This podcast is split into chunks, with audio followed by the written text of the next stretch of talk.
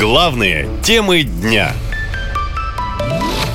Чем опасны F-16, Украина зимой начнет применять эти истребители.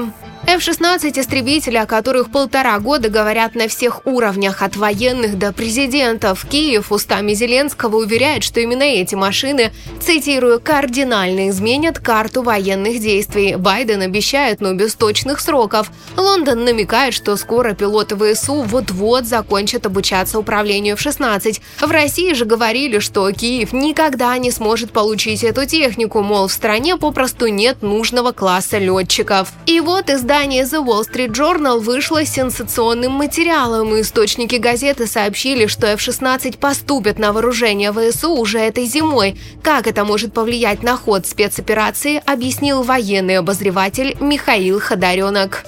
Давайте для начала скажем, какие преимущества получает э, украинская сторона, когда получает э, F-16. Во-первых, это носитель. Э, вот всех Storm Shadow, Scalp, Таурос. Таурос со дня на день появится. Это будет средство борьбы с нашей авиацией, поскольку наверняка же они вместе с самолетами получат и весь комплект авиационных средств поражения, в первую очередь ракеты «Амрам», воздух-воздух. И это вполне может создать большие проблемы для наших самолетов. Ну, в частности, то, того же самого применения планирующих авиационных бомб. Ранее Дания, Нидерланды и Норвегия обязались поставить Украине порядка 60 истребителей F-16. Этого уже более чем достаточно, чтобы провести успешную контроперацию, уверен военный эксперт Юрий Федоров. 40 самолетов, на мой взгляд, э, достаточно для того, чтобы обеспечить проведение одной достаточно крупной наступательной операции, ну, допустим, в Запорожской области или в Донецкой или в Луганской.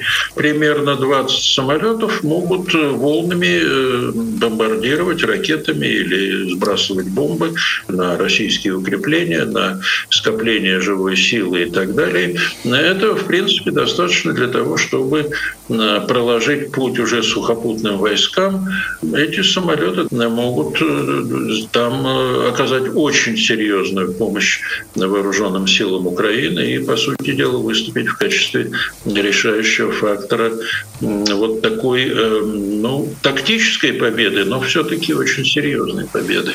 Новость о скорых поставках F-16 на Украину уже прокомментировали в Минобороны России. Сергей Шойгу заявил, что, цитирую, это создает серьезные риски дальнейшей эскалации конфликта. Военкоры сразу же подметили, что аналогичное заявление министр делал и после передачи Украине танков «Леопард».